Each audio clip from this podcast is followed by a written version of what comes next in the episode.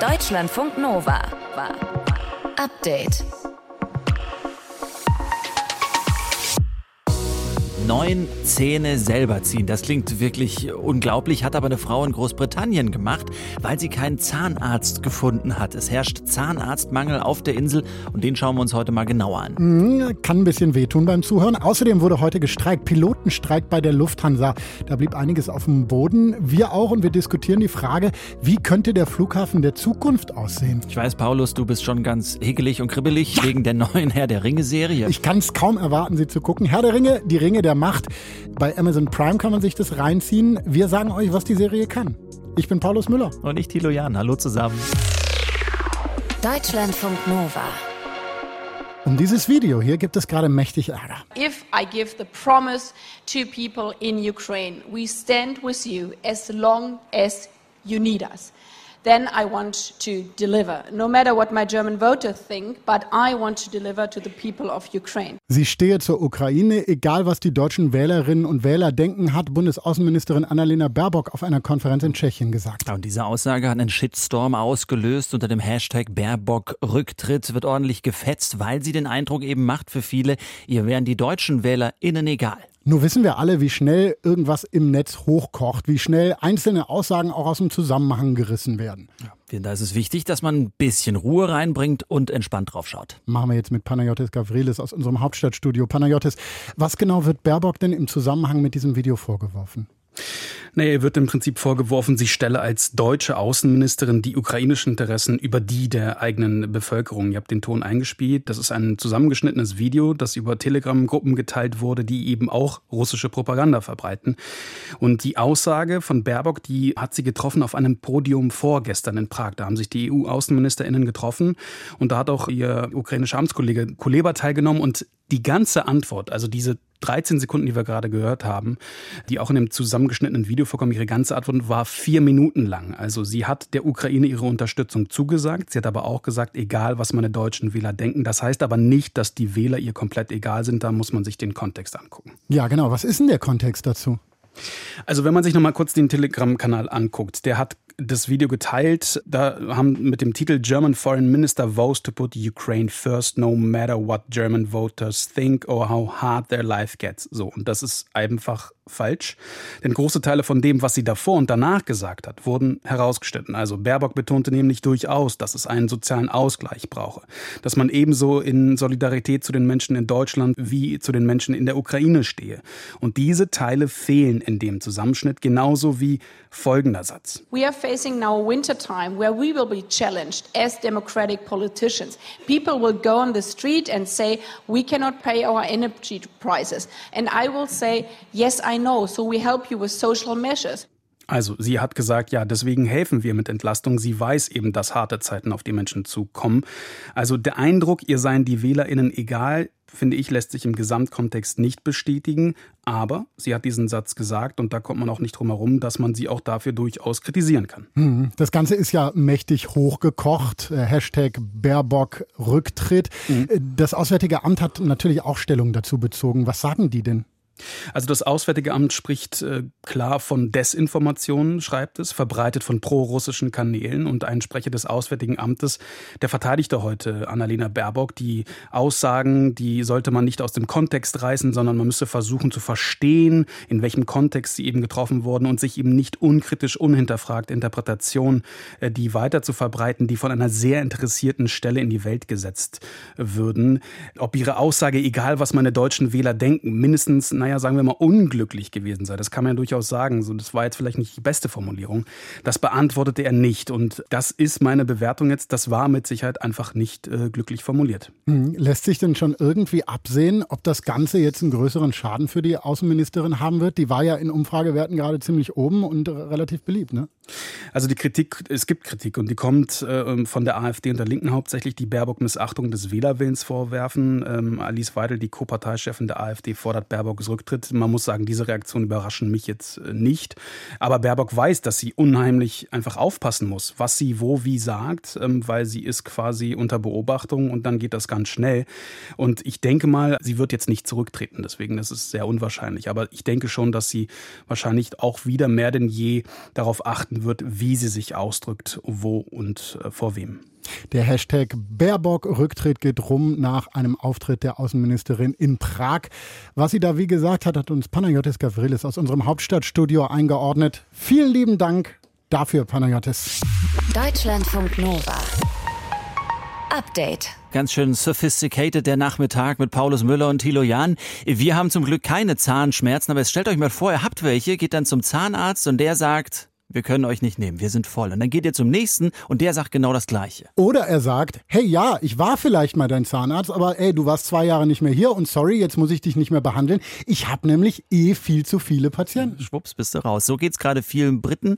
Und obwohl sich die Briten über ihr Gesundheitssystem ja eigentlich nicht so gerne beschweren, sondern eher mal ein bisschen meckern und jammern, ist das gerade ein großes Thema auf der Insel. Auch deshalb, weil es jetzt wohl öfter passiert, dass die Leute, Achtung, sich die Zähne selbst ziehen und behandeln. Sandra Pfister ist unsere Korrespondentin in London. Sandra, was heißt das? Die Leute behandeln sich selbst. Wie tun sie es? Sie machen es auf jeden Fall, oder? Ja, tatsächlich. Es gibt immer mehr Berichte darüber und ähm, das ist jetzt nicht ganz, ganz neu. Das hat schon während der Pandemie angefangen, denn da waren ja die Zahnarztpraxen wirklich mehrere Monate richtig dicht und dann gab es nur noch ein paar Notfallpraxen und da haben sich Leute im Internet alles Mögliche bestellt, um irgendwelche rausgefallenen Plomben oder um Kronen wieder festzukleben. Und schon damals gab es diese Berichte, dass Leute sich selbst die Zähne gezogen haben, aber dann haben immer noch alle gesagt, na ja, haha, das sind sicher so Einzelfälle. Hm. Okay, aber das ist ja jetzt kein Zustand. Wie geht's da weiter? Also ich habe gestern gesprochen mit dem Chef der British Dental Association. Das ist so der Vertreter der, der Zahnärzte. Und der heißt Eddie Crouch und der hat gesagt, dass er ziemlich erstaunt ist, wie weit das verbreitet ist. I'm amazed that everywhere around the UK, it's not one story, it's multiple stories of people who are so desperate that they are putting pliers in their mouth in a kitchen and it's Victorian. Also er sagt, er hört es wirklich häufig, dass Menschen sich da Zangen in den Mund stecken und es sei wirklich wie in viktorianischen Zeiten. Wer macht so etwas? Weiß man das denn? Naja, eigentlich ganz normale Leute, sagt er ja. Also er sagt, er hat gerade vorgestern eine Frau getroffen, die hat sich selbst neun Zähne rausgezogen. Also er sagt, sie hat da schlimme Parodontose gehabt. Äh, die saßen jetzt nicht mehr so fest, aber trotzdem. Und es gibt auch einen, der hat bei der BBC angerufen, Kevin heißt der, das ist auch so ein Paradebeispiel, der ist 64. Er ist vor einem Jahr auf die Isle of Wight gezogen, eine Stunde von London entfernt und jetzt findet er auch keinen Zahnarzt dort. A number of dentists have closed down on the island. A number have stopped dealing with NHS patients entirely and got entirely private, leaving a very few on the island that do deal with NHS patients and nobody is taking on new patients, can't even get on a waiting list. I've had to extract two of my own teeth, a pair of pliers. They had to come out and I couldn't access a dentist. Also die Zähne bei Kevin mussten raus, äh, habe ich da gehört. Aber das Problem nochmal bei ihm, gibt es da zu wenig Zahnärzte oder warum findet er keine? Ja, da habe ich gestern Eddie Crouch auch danach gefragt und er sagt, die Zahnmedizin im Vereinigten Königreich, die ist chronisch unterfinanziert. Deswegen wollen auch viele nicht mehr Zahnarzt werden, weil die Regierung eben die Kosten gedeckelt hat und das reicht dann oft nicht. Es reicht auch nicht mit dem, was sie dann von Patienten noch dazu kriegen. Also wenn man zum Beispiel eine Füllung gemacht kriegt, dann muss ich selbst, ich musste das im NHS auch machen, mit untersuchen, mit Röntgen, mit Füllung machen, dann muss ich fünf und fünf 50 Pfund bezahlen für eine Füllung. Wenn ich jetzt aber zehn Füllungen brauche, mal hypothetisch, mhm. dann kosten diese zehn Füllungen genau das Gleiche, nämlich als Ganzes auch 55 Pfund für diese zehn Füllungen. Und dann ist ja klar, dass mhm. Zahnärzte sagen, Moment mal, das rechnet sich nicht. Was machen die Zahnärzte dann? Steigen unheimlich viele, sagt Crouch, aus dem NHS-System aus und die nehmen dann nur noch Privatpatienten, also nur noch die, die es sich leisten können. Er sagt, das ist gerade unter den jüngeren Zahnärzten ziemlich verbreitet und er kann das verstehen, denn wenn man Zahnmedizin studiert hat, dann hat man oft so 120.000 Euro Schulden Studiengebühren und alles, was dazukommt. Das ist ein teures Studium. Also viele von denen fangen erst gar nicht an, für den NHS zu arbeiten, weil sie beim NHS nicht so viel verdienen und weil sie auch sagen, da machen wir Fließbandarbeit. Mhm. Das heißt, da steckt ja die Kritik drin, dass sie jetzt mal diesen Job gerne machen wollen, aber nicht unter den Bedingungen. Ja, denn Crouch sagt, dass viele von denen, die nach der Pandemie dann wieder eingestiegen sind, gemerkt haben, dass sie früher die Leute so hoppla hopp behandeln mussten und dahin wollen sie jetzt nicht mehr zurück. Also das ist auch so eine Art Rückkehr zu Work-Life-Balance offenbar, die jüngeren Zahnärztinnen und Zahnärzte weil sie sagen, sie wollen mehr Zeit mit den Patienten. Das gibt's alles beim NHS nicht, weil dafür eben nicht bezahlt wird. Man muss aber auch sagen, es fehlen nicht nur Ärzte weil viele britische Zahnärzte mehr Work-Life-Balance wollen, sondern auch, weil so viele Zahnärzte und Sprechstundenhilfen überhaupt viel Personal in den vergangenen zwei Jahren aus Großbritannien zurück in die EU gegangen ist. There are certain parts of Scotland, for example, where a third of the workforce in a particular area were from the EU. We, we didn't get many German dentists coming to work in the British NHS but we got lots of people from some of the poorer EU countries.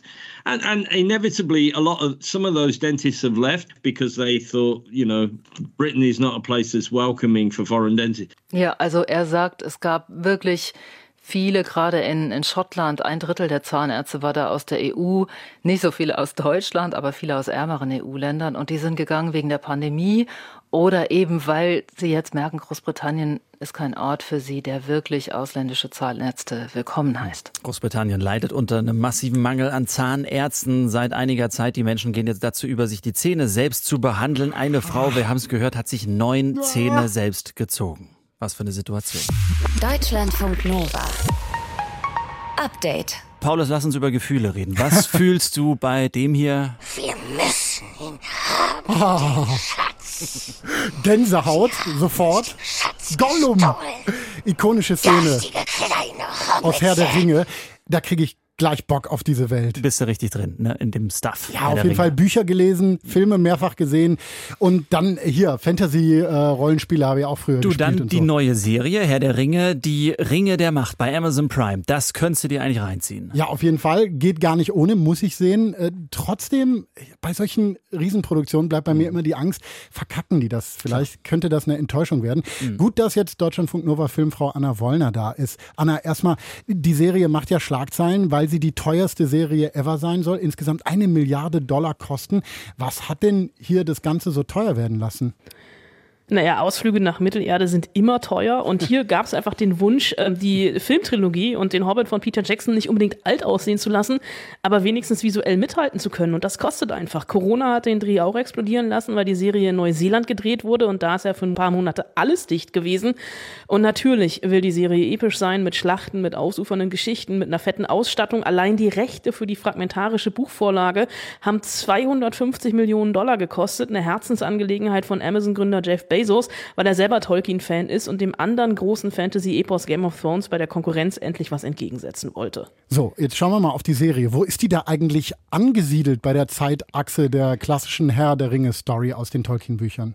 Im zweiten Zeitalter, also ein paar tausend Jahre vor Gollum, mein Schatz, Frodo und Co. Galadriel, die Elbenkönigin, die in den Filmen ja von Kate Blanchett gespielt wird, ist eine von zwei Figuren, die es hier schon gibt, gespielt von einer anderen Schauspielerin, weil eben ja Elben nicht älter werden. Und Galadriel hat zu Beginn der Serie direkt in den ersten Minuten im Epilog den Heldentod ihres Bruders nicht verkraftet.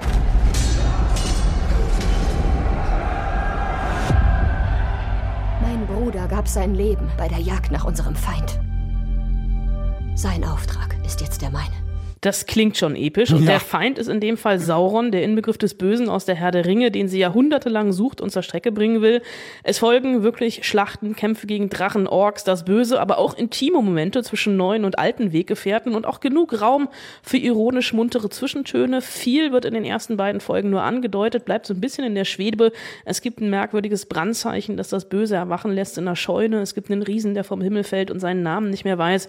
Es gibt Tunnel durch die Südlande und geplünderte Dörfer Dörfer, ein Seemonster und Schiffbrüchige im trennenden Meer. Und das ist nur ein bisschen was. Na, ich habe jetzt schon Bock. Äh, du hast gerade gesagt, man wollte mithalten können mit der Trilogie. Wie nah dran ist denn man am Herr der Ringe an den Verfilmungen, visuell vor allen Dingen?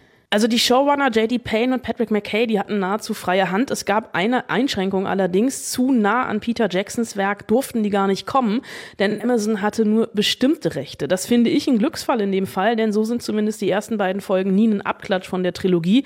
Es gibt zwar das Wiedersehen mit Galadriel und Elrond, aber eben auch genug Platz für neue Charaktere und auch neue Abenteuer. Es sind 22 Hauptfiguren, zahlreiche Erzählstränge und Handlungsorte und da ist natürlich altbekanntes dabei, wie das Zwergenreich. Es gibt neue Gefilde, die Südlande der Menschen.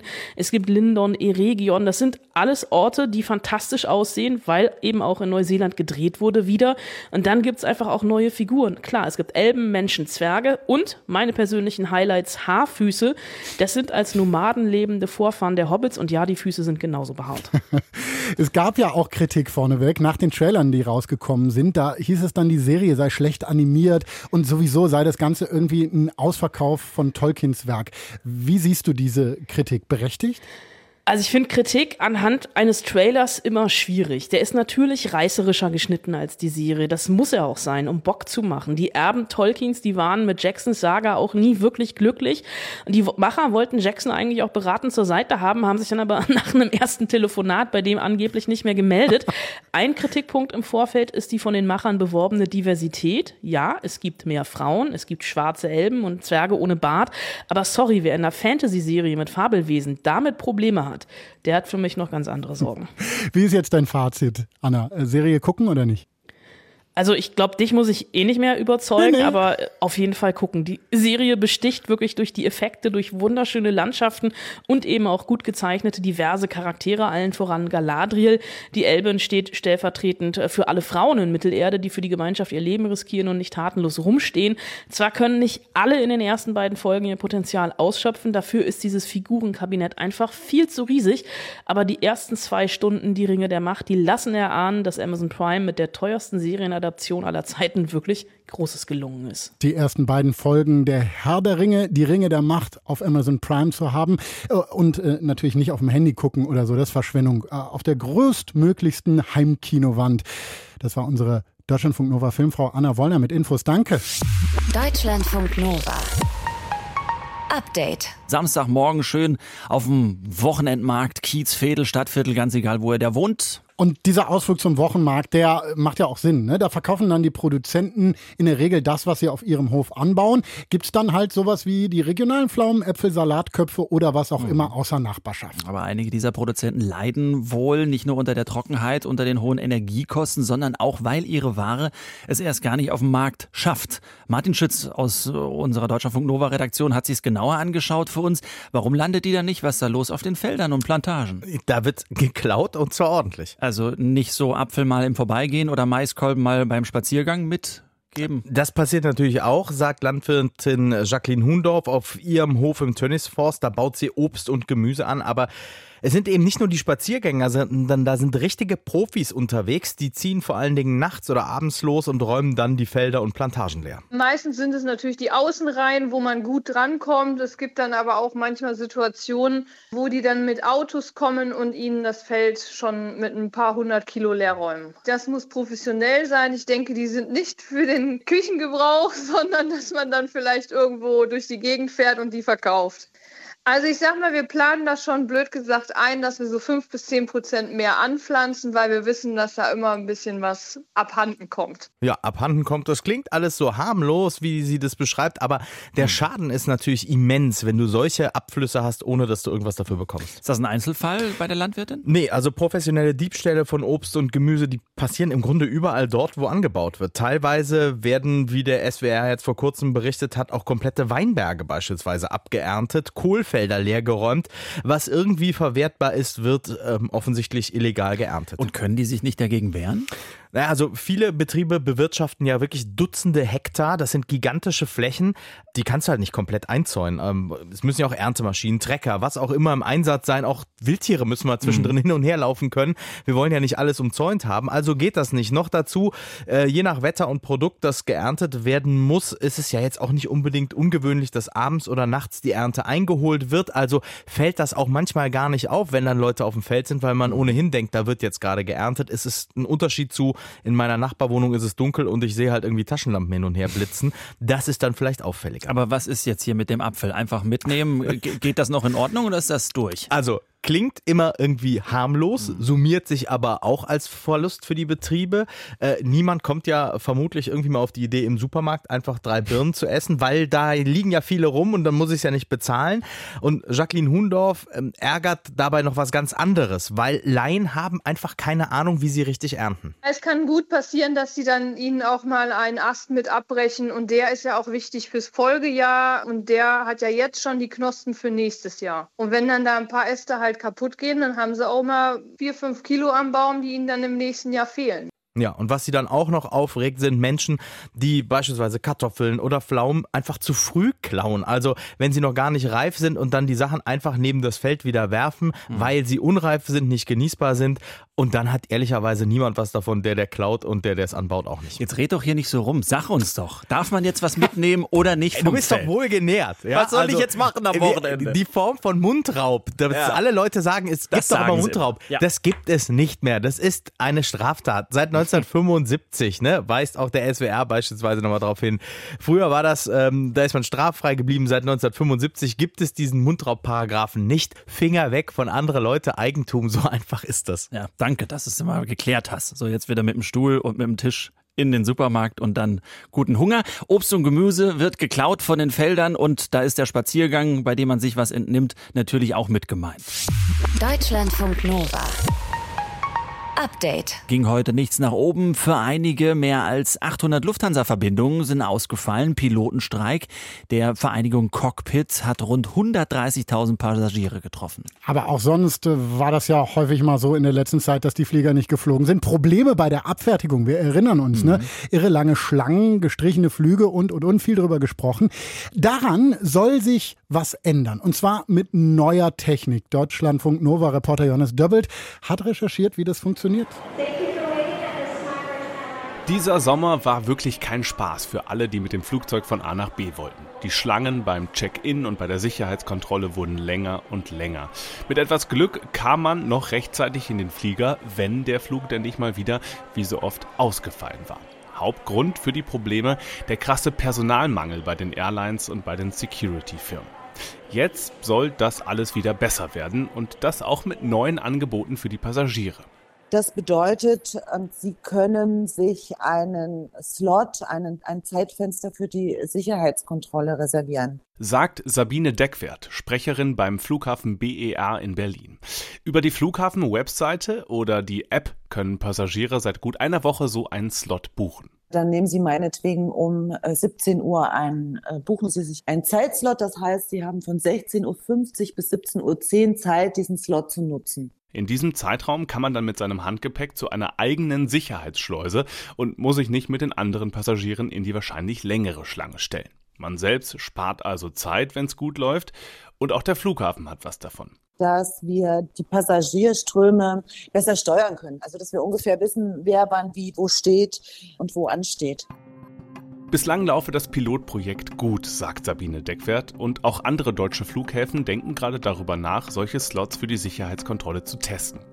Die Passagiere in Berlin buchen jeden Tag etwa 1500 Slots, vor allem zu den Stoßzeiten morgens und abends. Laura Fromberg, Vielfliegerin und Chefredakteurin des Luftfahrtmagazins Aero Telegraph, findet die Idee erstmal nicht schlecht.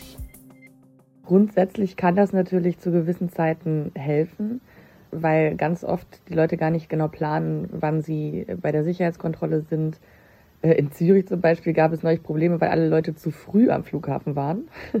Also grundsätzlich bringt es natürlich ein bisschen mehr Ordnung in das System. In Berlin bieten einige Airlines außerdem einen Self-Check-In an. Und zwar auch dann, wenn man Gepäck aufgeben will. Das Gepäckbändchen kann man dann selbst um den Koffer binden und den Koffer selbst aufgeben.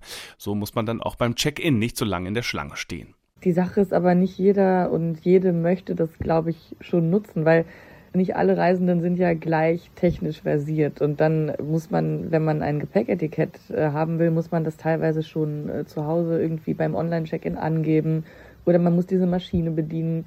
Ich glaube, man sieht ja auch bei den Sicherheitskontrollen Leute, die nicht besonders erfahren sind im Fliegen. Bei denen dauert es länger und das führt auch zu Schlangen. Der Flughafen in Frankfurt setzt auf eine andere Lösung bei der Sicherheitskontrolle. Hier testet die Bundespolizei seit einiger Zeit sogenannte CT-Scanner, also Computertomographie, so ähnlich wie sie auch im Krankenhaus in diesen dicken weißen Röhren eingesetzt wird. Die CT-Scanner durchleuchten das Gepäck deutlich schneller, sie können den Inhalt von Koffern und Rucksäcken dreidimensional anzeigen und sie können Sprengstoff automatisch erkennen. Als Passagier muss man dann bei der Kontrolle nicht mehr seinen Laptop oder die Zahnpastatube aus dem Handgepäck aus und wieder einpacken. Laura Frombeck hat diese neuen Scanner an einem anderen Flughafen schon mal benutzt. Da hat man mir bei der Sicherheitskontrolle gesagt, ah nee, müssen Sie gar nichts rausnehmen. Und ich fand das total super, weil das geht tatsächlich einfach viel schneller. Jetzt, auch wenn man komplett gut vorbereitet ist, muss man immer noch sein kleines Säckchen mit den Flüssigkeiten rausnehmen, den Laptop, vielleicht den E-Reader und das kostet immer Zeit und sorgt für Schlangen. Ohne genug Personal, sagt Laura Fromberg, wird die Passagierabfertigung trotzdem nicht funktionieren. Denn auch mit Slotbuchungen und neuen Scannern müssen ja immer noch Menschen die Kontrollen durchführen und überwachen. Und das Personal ist an vielen Flughäfen nach wie vor eher knapp. Auch in Berlin, sagt Sprecherin Sabine Deckwert. Also wir sind nicht üppig aufgestellt, aber es läuft.